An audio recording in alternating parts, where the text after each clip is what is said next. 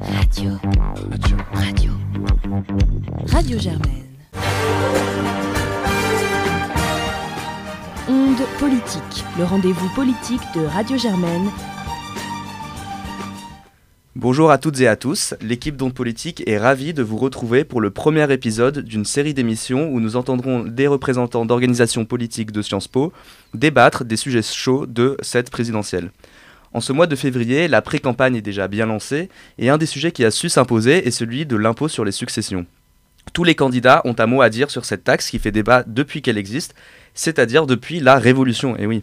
Euh, tantôt décriée comme un impôt sur la mort qui prive les héritiers du produit d'une vie de travail, tantôt valorisée comme un outil de réduction des inégalités de patrimoine, elle fait l'objet de toutes les propositions de réforme qui ne vont bien évidemment pas mettre d'accord tous les candidats.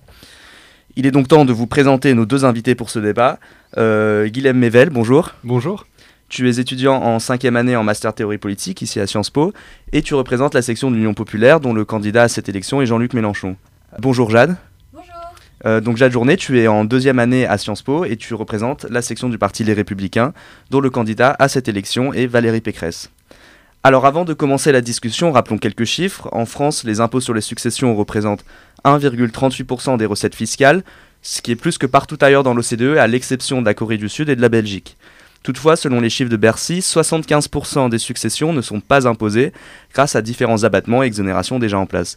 Rappelons aussi que l'héritage médian en France est de 70 000 euros après impôt, et parmi la moitié des successions donc, qui euh, sont en dessous de cette somme, une bonne partie est de zéro, donc c'est-à-dire que les héritiers ne touchent aucun patrimoine, selon les experts du Conseil d'analyse économique. Alors nous commençons par une première question pour Jade. Euh, Valérie Pécresse promet de supprimer les droits de succession pour 95% des Français et propose de défiscaliser les successions jusqu'à 200 000 euros par enfant, ce qui est le double du plafond actuel. L'abattement serait aussi porté à 100 000 euros pour une transmission indirecte. Pourquoi est-ce que Madame Pécresse souhaite augmenter ce seuil de défiscalisation? On constate aujourd'hui que les frais de succession renforcent en vérité les inégalités parce que par exemple les personnes aisées, euh, le 440, ça les dérange pas de payer euh, assez cher. Euh, de toute façon, si on en les enlève, ça ne changera rien. Ce, cet abattement, euh, cet impôt ne représente pas grand-chose pour eux. Par contre, pour les classes moyennes et les classes populaires, là, ça constitue un véritable problème. Ces classes moyennes sont parfois obligées de vendre leur patrimoine familial ou tout simplement y renoncer au moment de l'héritage. Euh, je vais par exemple vous donner l'exemple d'une famille de la classe moyenne, des grands-parents viennent à décéder, c'est aux enfants, c'est aux petits-enfants euh, qui vont, les petits-enfants vont devoir payer pour récupérer euh, la maison, ce patrimoine, etc. Alors qu'ils n'ont pas forcément l'argent et que pour eux, bah, avoir une maison, avoir ce capital, ça constituait bah, un avantage certain, ça leur aurait permis d'avancer un peu plus vite dans la, rue, dans la vie. Et bah, finalement, ça coupe toute une partie de l'ascenseur social parce que les grands-parents euh, étaient peut-être ouvriers, ils ont réussi à se constituer euh, cette fortune, ce capital, euh, donc preuve de l'ascenseur social. Et donc là, ils ont constitué une famille et ont dit à leurs enfants, bah non, vous pouvez pas récupérer tout ça. Finalement, c'est un peu, bah, c'est une atteinte à la possibilité d'ascenseur social. Et, les, et bon, on constate que 80% des Français sont contre ces droits de succession. Euh, Guilhem, euh, à ma connaissance, donc la seule déclaration de Jean-Luc Mélenchon sur ce sujet a été au-delà de 12 millions, je prends tout. Si vous n'avez pas 12 millions d'héritage de prévu, vous ne risquez rien avec moi, sans toutefois préciser le niveau de taxation. Donc, qu'est-ce qui est prévu en la matière? Euh, Est-ce qu'il va y avoir euh, une augmentation, une réduction des abattements fiscaux pour les classes moyennes, ou est-ce qu'on reste sur le statu quo? Alors, j'aimerais déjà revenir en partie sur ce qui se fait actuellement au niveau des droits de succession. En fait, euh, si on regarde bien les chiffres, et ça a été euh, cité en introduction, la très grande majorité des Français ne payent pas de droits de succession, et en particulier les classes moyennes et les classes populaires. Euh, je rappelle que l'héritage médian en France est de 70 000 euros, alors que euh, la franchise est de 100 000 euros. C'est-à-dire qu'il y a vraiment une très grande majorité de Français qui ne payent pas de droits de succession. Donc si on parle d'ouvriers ou bien euh, d'une maison qui a été acquise et qui, souvent, la plupart du temps, ne représente pas un patrimoine conséquent, il n'y a pas de droits de succession qui sont actuellement prélevés par l'État en France. Donc déjà, il faut resituer cette perspective-là. En ce qui concerne la, la proposition de Jean-Luc Mélenchon, euh, il s'agit de créer euh, une tranche supplémentaire, effectivement, au-delà de 12 millions d'euros, euh, 100% de taxation. Donc il faut savoir que l'impôt est déjà progressif. C'est pour cette raison qu'une grande partie des Français ne payent pas euh, d'im- d'impôt sur les successions, je le répète. Et donc l'objectif est euh, justement, euh, en touchant seulement 0,1% des héritiers, euh, de gagner, euh, euh, de rapporter à l'État 10 milliards d'euros par an, et grâce à ça, de financer une garantie d'autonomie pour les jeunes en situation de précarité, ce qui va leur permettre justement de se lancer dans la vie, de mener de meilleures études, et pourquoi pas se concentrer sur un avenir commun. Donc l'idée de redistribuer les richesses, non pas en s'attaquant à l'ensemble des Français, qui, encore une fois, pour la plupart d'entre eux, ne payent pas de droits de succession, mais en s'attaquant simplement à l'accumulation des plus riches. Et donc, il s'agirait bien de, créer une nouvelle tranche à donc 100% au-delà de 12 millions d'euros. Euh, c'est ce qui fait partie du programme. Et pour le reste, euh, l'impôt progressif, euh, c'est ce qu'on estime, est ce qu'il y a de plus juste et c'est ce qui fait la clé de voûte du programme.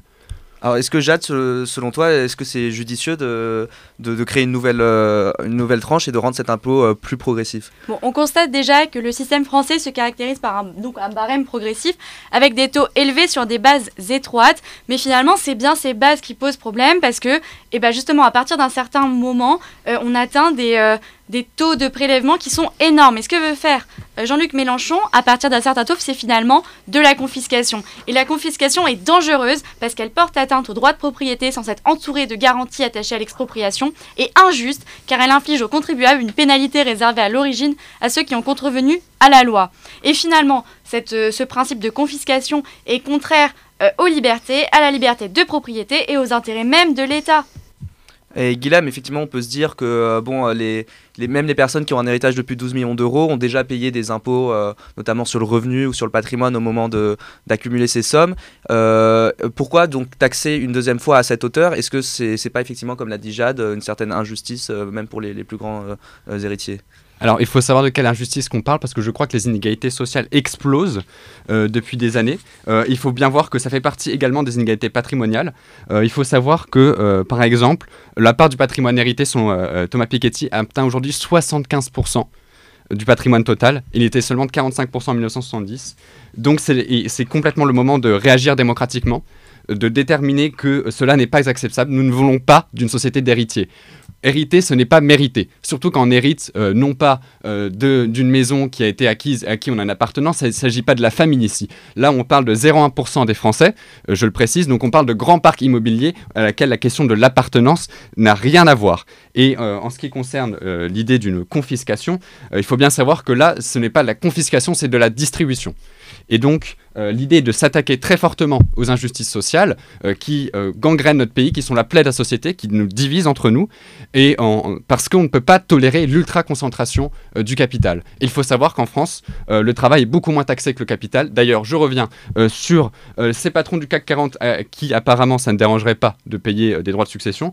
il faut savoir, d'après l'estimation du Conseil d'analyse économique, que les 1% les plus riches, justement, ne payent que 10% de droits de succession, alors que la tranche marginale la plus élevée aujourd'hui s'élève à 45%. Donc il est temps de mettre fin à ce système de, où il y a une nouvelle aristocratie, une inégalité de naissance qui est inacceptable, euh, en euh, limitant euh, l'héritage, notamment pour un seuil qui est extrêmement élevé, je répète, et qui concerne une toute petite minorité de Français ultra riches. Alors justement, on arrive à la question des, exemptions, des abattements qui effectivement posent problème parce que la proposition du Conseil d'analyse économique, c'est justement de rationaliser euh, euh, euh, l'impôt sur les successions, de supprimer toutes ces exceptions qui font qu'on n'a pas forcément une progressivité très forte et qu'il y a aussi des injustices selon le type de patrimoine qu'on veut léguer. Alors est-ce que Jade, c'est une priorité pour Valérie Pécresse de s'attaquer à ces exemptions et à ces, à ces abattements divers? Le programme de Valérie Pécresse en matière de fiscalité sur les successions succession, il est simple, c'est faciliter la donation entre les vivants et supprimer les droits de succession pour 95% des Français. Euh, si finalement on supprime les droits de succession, de succession pardon, pour 95% des Français, on va également euh, vouloir éviter toutes ces... Euh, on va vouloir légaliser finalement, mais d'une manière plus simple, la transmission. Et surtout, finalement, ce qu'on constate, c'est que si on taxe encore plus, si on, contraint encore plus les Français, on va avoir euh, de plus en plus euh, euh, des, des, successions qui vont pousser à l'exil fiscal des plus élevés dans les pays européens ou extra-européens, qui ont drastiquement, voire supprimé ces impôts. 15 pays 15 pays sur 35 pays de l'OCDE ont supprimé l'impôt sur la succession. Le Portugal, la Suède. Pourtant, la Suède, c'est un État-providence par excellence, me semble-t-il. Jean-Luc Mélenchon le, le, cite assez souvent. Euh, ensuite, là, dans le discours que j'ai entendu, euh, clairement, on est contre la réussite de certains Français. Ce sont des entreprises de, du 440. Euh, les entreprises du 440 font vivre des milliers d'emplois. Je suis désolée. Euh, ça, c'est euh, c'est un constat. Donc, euh, taxer encore plus, bah, bon, bah, on est dans une logique marxiste, quoi. Guillaume, alors est-ce que, c'est, est-ce que la fuite des, des capitaux, c'est un danger à prendre en compte ou c'est... Alors, j'aimerais déjà revenir sur une étude qui a été faite par la Direction générale des finances publiques. Je ne pense pas qu'elle soit d'obédience marxiste au demeurant. Euh, il s'avère que, par exemple, sur la question de l'ISF, euh, seulement 587 ménages qui euh, sont redevables de l'ISF, quand c'était encore en place avant qu'Emmanuel Macron ne le supprime, ou le transforme, euh, se sont exilés sur 290 000 personnes qui étaient redevables. C'est-à-dire c'est 0,2% de l'ensemble des personnes qui étaient redevables. Et même, euh, par exemple, aux États-Unis, on observe qu'il y a euh, des, par exemple des droits de succession qui sont très différents en fonction des États. Et on est à l'intérieur d'un même État où les gens parlent la même langue, où il serait très facile de bouger. Et la plupart du temps, on observe quoi? Qu'il n'y a pas d'exil fiscal, même à l'intérieur des États-Unis, où s'appliquent des droits de succession différents. Donc, il faut, bien voir qu'ici, c'est un argument complètement fallacieux, qui ne tient absolument pas. et la vraie question, c'est qu'il faut passer de la solidarité familiale à la solidarité nationale. Et si on produit des richesses tous ensemble, euh, les patrons du CAC 40 produisent cette richesse, ils ne le font pas tout seuls à ce que je sache. Ils ont des petites mains qui sont derrière eux. Et cette solidarité nationale, elle se doit euh, de lancer nos futures générations par la garantie d'autonomie, financée grâce à cela, euh, grâce à une meilleure taxation plus progressive. Elle se doit de lancer vers un futur qui soit plus solidaire et à la fois pour faire face aux défis qui nous attendent. Mais comme on le voit, c'est euh, comme, enfin, comme l'a précisé Jade, euh, ça, irait un peu à rebours donc d'une tendance euh, dans, beaucoup de pays à l'étranger qui est de, réduire ses impôts. Et on sait que l'impôt en succession en France est quand même très impopulaire. Alors est-ce que vous craignez pas de vous mettre à dos une bonne partie des Français pour qui hériter de la, maison familiale ou de sommes qui sont épargnées dans, divers portefeuilles, c'est quand même quelque chose d'important? Alors il faut bien voir que les sondages qu'on a cités, euh, si on regarde euh, la mesure que propose euh, en particulier Jean-Luc Mélenchon sur l'héritage maximal, une majorité, et ça c'est d'après BFM TV, donc je ne pense pas que ce soit une chaîne très favorable à notre candidat, mais quoi qu'il en soit, une majorité de Français y sont favorables. Donc il faut bien voir que la, question... La majorité de Français sont favorables? Oui, c'est ce que j'avais bien lu. Ah non, ah non, non. Selon un sondage Opinion Way publié en 2018, 80% des Français sont tout simplement opposés au droit de succession. Non, au droit de... Alors là, je, je reprécise qu'il s'agit précisément de la, euh, proposition de Jean-Luc Mélenchon. Euh, et, euh, en fait, il faut bien voir que le débat sur l'héritage, je suis d'ailleurs très content qu'on le repose aujourd'hui, est complètement faussé parce qu'on a l'impression qu'on taxe lourdement les Français, alors qu'encore une fois, ce n'est pas la réalité. Et là, il s'agit simplement de prélever les, personnes qui sont ultra riches et qui ont accumulé euh, grâce à un système qui les protège d'ailleurs. Euh, j'aimerais revenir sur le sujet des donations, parce que tu l'as évoqué, Jade. Euh, on, a, on, a, déjà parlé de la note du Conseil d'analyse économique, qui a beaucoup fait parler d'elle ces derniers temps. Et dans cette note, on suggère de prendre en compte l'ensemble des donations sur une vie et euh, de taxer ça, euh, de, faire rentrer ça dans l'assiette finalement de l'impôt sur la succession.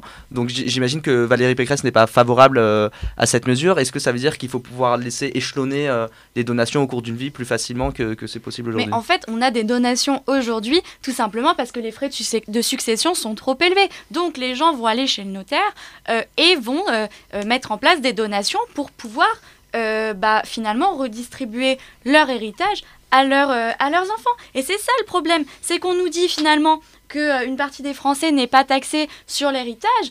Mais alors pourquoi font-ils des donations? Enfin, la donation est là tout simplement parce que c'est un moyen de remplacer euh, cet impôt sur la mort, parce que je suis désolée, l'État s'immisce ainsi dans, le moment, dans un moment difficile pour les, pour les familles, dans un décès, et que les grands-parents, pour essayer de contrer ça, vont se dire bah, je vais donner ma maison à mes mes petits-enfants parce que je sais que je ne vais pas être expropriée par mes propres enfants. Donc, euh, on, prend la, donation comme un, système de remplacement. Et ça démontre bien qu'il y a un vrai problème. Vous, voulez quand même donc faciliter euh, ces donations. Euh, enfin, j'ai pas très bien compris la, pourquoi faciliter les donations quand à côté on veut augmenter les exonérations au moment de la succession nous, nous, ce qu'on veut, c'est faciliter la donation entre vivants. C'est-à-dire que chaque parent pourra donner 100 000 euros tous les 6 ans contre tous les 15 ans actuellement. Et donc, ce montant sera défiscalisé et valable pour tous les enfants, mais aussi les, petits-enfants. Euh, sur le, le- le produit d'une éventuelle augmentation de l'impôt sur les successions pour les plus riches, euh, Guylaine, tu as mentionné euh, donc les propositions de Thomas Piketty et, et Thomas Piketty propose donc de donner, euh, enfin tu as évoqué ses travaux donc sur les inégalités, mais il a aussi des propositions concernant cet impôt. Et sa proposition, c'est de donner 120 000 euros de patrimoine à tous les Français à, à, à leurs euh, 25 ans. Et ce, ce- ce patrimoine proviendrait donc d'un impôt plus élevé sur les successions. Est-ce que à, à l'Union populaire, vous êtes favorable à ce genre de, de proposition? Alors, je vais revenir en partie d'ailleurs sur ce qui a été dit.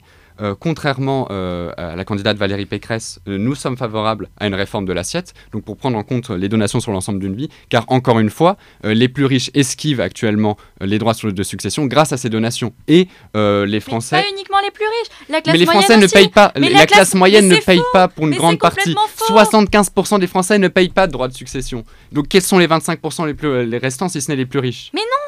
Il y a- dans les vingt- Vous-même, vous l'avez dit, c'est 0,1% de la population qui est considérée comme très très riche. C'est ceux que vous voulez taxer. Oui. Donc pour les autres, avec Jean-Luc Mélenchon, vous en faites quoi, ceux qui payent mais, encore? mais pour les autres, il y a un, un barème de progressivité qui s'applique actuellement voit- aujourd'hui. Donc, non, donc vous voulez on voit très conserver On voit très bien que le barème de, proxi- de, de progressivité en ce moment, il est, il est pas bon et que ça désavantage la population. Mais que quelle rapport- population On parle de concernant- 25% des plus riches. concernant les taux, euh, donc pour les Français qui, sont, qui actuellement paient euh, des impôts sur les successions et qui ne seraient pas dans ces héritiers de plus de 12 millions, on- vous conservez les taux actuels. euh, Exactement, parce que c'est le principe de progressivité qui s'applique, euh, qui à notre avis est le plus juste. Et j'aimerais simplement revenir notamment sur la proposition de, de Thomas Piketty, parce qu'il s'agit, nous avons une proposition différente, mais dans tous les cas, il s'agit de passer d'une logique de la famille à une logique de la génération. Et si on veut penser véritablement l'avenir en commun, il faut pouvoir redistribuer les richesses. Et je suis désolé, mais la propriété, notamment le capital, quand il n'est pas fructifié par du travail vivant, c'est du capital mort. Euh, il faut voir aujourd'hui le nombre euh, de logements euh, qui, qui ne sont absolument pas occupés, justement parce que le capital s'accumule et qu'il n'est pas fructifié. Donc c'est pour cette raison qu'il faut le redistribuer. La proposition de Piketty va de ce sens- sens-là. Nous partons dans une autre optique qui est l'idée de financer, grâce à cette mesure, une garantie d'autonomie pour l'ensemble des jeunes de moins de 25 ans qui sont en situation de précarité, dé- détachés de leur foyer fiscal, de, leurs pa- de- de- leurs parents. Et ça va être une véritable façon pour eux de se projeter dans l'avenir et d'avoir des forces actives pour justement faire face euh, aux défis écologiques et à la transformation économique qui s'impose. Et donc faire partager les richesses, c'est une façon concrètement de faire vivre une société. Euh, concernant cette euh, question générationnelle, effectivement, on constate que donc, les héritiers sont de plus en plus vieux avec l'allongement de l'espérance de vie, euh, c'est bien normal. Jade, est-ce que tu trouves que c'est un problème le fait que l'âge soit de plus en plus élevé et comment remédier finalement à cette question générationnelle? Mais là, déjà, ce qu'on voit, c'est que les arguments qui sont invoqués, pour justifier une hausse de l'impôt sur, sur la succession, je vais y arriver, égalité des chances, risque d'une société d'héritiers, comme là, ça a été dit, vous êtes idéaliste, vous êtes déconnecté. Ce, là, on parle d'un très grand nombre de Français qui, travaillent d'arrache-pied dans l'espoir d'offrir à leurs enfants ou à leurs proches le meilleur niveau de vie possible.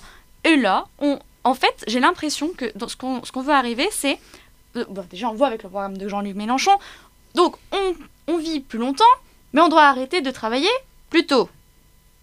Bon, mais encore, donc on doit travailler moins, on doit éviter de travailler d'arrache-pied pour euh, donner dans l'espoir d'offrir à nos enfants ou à nos proches un niveau de vie meilleur et donc de transmettre du capital ou euh, financier ou du capital, une maison, euh, etc. Bon là, ce qu'on a, c'est une société totalement irréaliste. On se dirige tout droit vers l'URSS, quoi. Il y a une question qui est soulevée qui est assez importante. euh, Ce que tu disais, Guilhem, sur cette question du capital mort. Euh, Un certain nombre de, de grandes fortunes en France, ou même de, plus petites fortunes, en tout cas celles qui sont au-dessus du, seuil que vous, souhaitez taxer à 100%, elles sont constituées d'actions, donc d'entreprises familiales et ainsi de suite, des entreprises familiales qui bénéficient d'ailleurs de- d'exemptions en France. Euh, donc ça veut dire que si on taxe à 100%, concrètement, ça reviendrait à collectiviser un certain nombre d'entreprises après la, mort de leur propriétaire. Est-ce que c'est pas problématique? Est-ce que c'est pas du coup un projet de, collectivisation de l'économie à plus ou moins long terme? Ah bah, euh, très clairement, il faut aujourd'hui opérer une transformation économique et euh, il n'y a pas de fatalité libérale. Euh, il n'y a pas de fatalité à la grande marchandisation, à la privatisation, à l'ultra-concentration. Et justement, euh, ce barème-là euh, qui suppose un partage des richesses, c'est une manière pour la collectivité de se réinvestir. Et je suis désolé, mais le, le, programme de Jean-Luc Mélenchon, c'est la société du travail contre la société des héritiers. et est-ce que l'État est vraiment en capacité de gérer, par exemple, des entreprises de moyenne taille qui valent quelques dizaines de millions d'euros si elles reviendraient dans les, dans les, poches, dans les mains de l'État Quelles sont vos garanties, surtout attachées autour de l'expropriation? Là, vous allez prendre les entreprises qui ont été constituées par des familles, les nationaliser, euh, vous en fait, le principe, vous balayez complètement, vous piétinez le principe même de la propriété privée. Alors, il faut bien savoir que tout à l'heure on parlait de liberté. Euh, j'aimerais dire par, rapport, euh, dire par rapport à ça que là, il s'agit simplement d'une décision qui est démocratique. Donc, quelles que soient les questions de propriété. En quoi elle est démocratique C'est-à-dire que euh, si les Français choisissent notre programme, ils valideront aussi de fait cette vision de, la société qui est celle de la redistribution. Mais on peut être pour un programme, mais pas, on peut être pour un candidat, mais pas pour l'entièreté de son programme. Vous êtes d'accord avec ça Bien, entendu. Juste Guillaume, sur la question du coup de la gestion de ces entreprises, qu'est-ce qui serait fait de ces actions? Est-ce que de ces entreprises, est-ce qu'elles seraient revendues immédiatement après ou est-ce qu'elles serait gérée en partie par l'État euh, on, veut comprendre ce qui se passerait concrètement.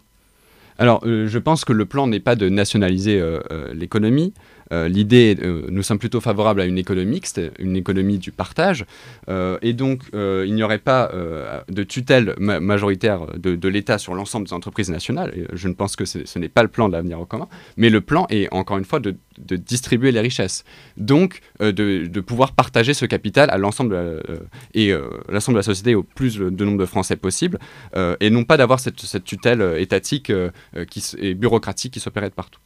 Mais vous proposez, c'est quand même très flou ce que vous proposez, parce que du coup, vous avez donc pour projet de d'exproprier certains propriétaires d'entreprises, mais finalement derrière, vous savez pas ce que vous faites, ce que vous en faites. vous dites, on veut redistribuer à l'ensemble des Français qui va diriger ces entreprises, qui va être à la tête de ces entreprises. On en revient toujours à la même chose. Les entreprises sont dirigées par des gens. Elles sont dirigées par l'État, elles sont dirigées par des gens qui vont avoir un salaire qui sera forcément supérieur. Ou alors on en retourne au colcos de, euh, de l'URSS. Alors bien sûr que... Euh, euh, alors pour le coup, la question de l'URSS, je pense qu'elle n'a absolument aucun lieu à faire ici.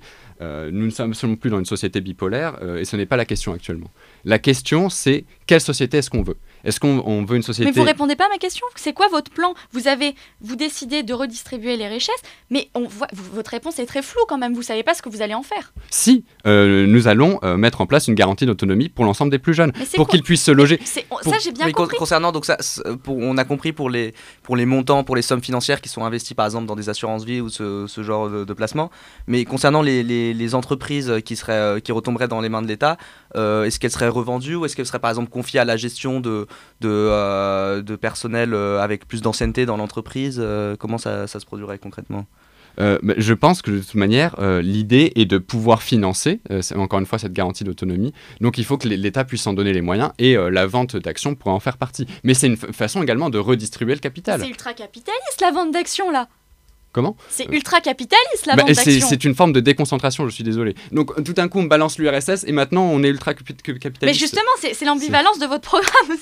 non, il n'y a, absolument aucune, non, il n'y a absolument aucune ambivalence. Moi je pense que l'ambivalence c'est dans une société euh, violente, je suis désolé, où euh, on hérite euh, quasiment pour les plus riches sans, sans payer grand-chose, je suis désolé. et c'est une société qu'il qu'il nous faut refuser et reconstruire en commun, c'est tout le programme. Et concernant les motivations, donc par exemple des, des euh, chefs d'entreprise qui ou des entreprises familiales, par exemple, il me semble qu'il y a un certain nombre d'exemptions en France sur euh, mhm. la transmission de ces entreprises, que ces exemptions sont euh, encore plus fortes en Allemagne, ce qui peut par exemple expliquer un, tissu productif de PME qui, a, qui, qui, est plus fort que le nôtre. Qu'est-ce qu'on fait de la motivation de ces chefs d'entreprise qui vont construire une entreprise pour la léguer à leurs enfants? Est-ce que ça risque pas de, de réduire cette motivation-là? Il faut bien voir que sur cette question-là, que en fait les études montrent que euh, les personnes sans enfants épargnent autant que les personnes avec enfants. Donc la question de l'accumulation euh, ne euh, sort complètement de, et pour la plupart du temps, du simple paradigme familial. On peut très bien épargner, on peut très bien produire des richesses pour faire autre chose que les transmettre à ses enfants. Et c'est ce qui se passe dans la réalité économique. On, peut, on peut, le faire simplement pour construire un cadre de vie, pour contribuer à la collectivité, etc. Donc il faut sortir du paradigme familial pour créer une solidarité entre les générations. Euh, alors, une question pour Jade, cette fois, un sujet qu'on a évoqué au début et qui me semble finalement assez fondamental, on y revient souvent, c'est la question de, de, la justice, la question de euh, qui est-ce qui mérite ou pas. Guilhem a dit que euh, les, les, héritiers ne, ne, méritaient pas ce qu'ils héritaient par leur travail. Alors, où est-ce que vous placez? Est-ce que c'est plutôt sur le droit de, du défunt à transmettre? Quelle est, quelle, est, ta position sur cette question? Plus, plus philosophique en somme. Oui, oui. ce qu'on voit, c'est que là on ne peut pas hériter de ce que nos parents euh, ont fait. Euh, moi, j'en reviens toujours à cette question de l'ascenseur social, c'est-à-dire que euh, on a une famille, donc l'arrière-grand-père était ouvrier, ensuite la génération suivante vient de la classe moyenne. et là, ce qu'on voit, c'est que si une personne réussit, et c'est la mentalité d'une grande partie de l'extrême gauche, quand on réussit de toute façon, et eh bah en France, c'est une catastrophe de réussir. Euh, et euh, il me semble que cette question euh, de l'héritage, enfin, je suis désolée, il est indéniable que la possibilité de léguer un héritage, ça constitue déjà une forte incitation à l'épargne, que ça va bénéficier à tous les membres du corps social. Bon, de toute façon, la question de la méritocratie est balayée par la gauche. On le sait. La, question de la méritocratie n'existe pas pour la gauche parce que, euh, selon elle, euh, c'est n'est qu'une question d'égalité des chances et pas de méritocratie. Là, ce qu'on voit, c'est qu'on réussit, donc on mérite, vous êtes bien d'accord si, si, une personne, un, parent euh, réussit, une entreprise familiale réussit, on va prendre cette... les enfants se voient prendre leur entreprise par l'État, ça va être redistribué à des gens on ne sait absolument pas qui c'est. Et surtout, là, on parle de l'acceptabilité euh, de, euh, de, ce, de cet impôt. C'est-à-dire que le, principe même de l'impôt, c'est l'acceptabilité de ce dernier. C'est ce, l'impôt permet de, de finalement constituer l'État et si euh, on n'accepte pas l'impôt, ça mène à la guerre civile. Bon, les, je vois mal voir des gens, voir des, des, familles qui se voient expropriées pour voir leurs revenus redistribués à des gens qui vont pas forcément travailler. donc l'acceptabilité de l'impôt va disparaître on favorise plus la descente des richesses, donc on va entraver les revenus potentiels d'ensuite des jeunes, de la jeune génération. On va redistribuer à l'ensemble des jeunes, mais finalement, la, question personnelle, la question de la famille, le grand-parent ne peut pas aider sa propre progéniture. Il y a un problème. Euh, le plafond des donations est donc un frein considérable à la stabilité sociale des familles. On travaille pour que, pour que les enfants aient des facilités. C'est bien le même but enfin, de, de toute famille. Il n'est pas normal que ce soit l'appareil d'État qui touche le fruit de ce travail. C'est pour nos enfants. Là, on se voit tout reprendre et on ne peut plus aider nos enfants. Pour une pseudo euh, distribution générale au niveau de l'État dont on n'a aucune garantie de ce que j'ai entendu. Et quelques mots de conclusion, Guilhem Alors, euh, on a beaucoup parlé d'ascenseur social, d'inégalité. J'aimerais simplement dire et remettre en perspective, ça fait plus de 30 ans que euh, on est assoné par des politiques néolibérales, que ce soit de la gauche que de la droite d'ailleurs, euh, de la gauche de gouvernement. Mélenchon n'était-il pas au gouvernement? Alors, il était ministre de l'enseignement supérieur sous effectivement le gouvernement Jospin pendant très peu de temps, mais il n'a pas contribué à l'ensemble le désastre qu'a représenté le quinquennat Hollande. Juste une question, le, le, patrimoine de M. Mélenchon, vous en pensez quoi? Alors, je pense que c'est absolument pas la question. Si on peut rester sur le sujet, juste Guilhem, de, pour conclure euh, le, cette, sur cette question. Je, je reviens sur les 30 années de politique néolibérale. Ça consiste à quoi cette politique néolibérale? C'est le marché à la place de l'État. Baisse de l'impôt sur les sociétés, libéralisation, moins de progressivité. Et on aboutit à quoi? Une ultra-concentration du capital, des inégalités qui explosent, une société qui est sclérosée, le ras-le-bol euh, général. Et ce ras-le-bol général, je pense qu'il est temps d'y mettre fin. Et pour y mettre fin, il faut enfin instituer une, solidarité entre les générations. Une solidarité qui dépasse euh, les, simples rapports familiaux, justement. Et, non, je suis désolé, mais euh, quand on hérite, on ne peut pas mériter, on ne peut pas mériter simplement par sa naissance. Et l'héritage, c'est une nouvelle aristocratie. Euh, lorsqu'il s'agit d'un énorme héritage, on, parle toujours bien d'une minorité, on ne parle pas d'utopie, on parle simplement de revenir sur une progressivité qui existait déjà, notamment au début du XXe siècle, par exemple aux États-Unis.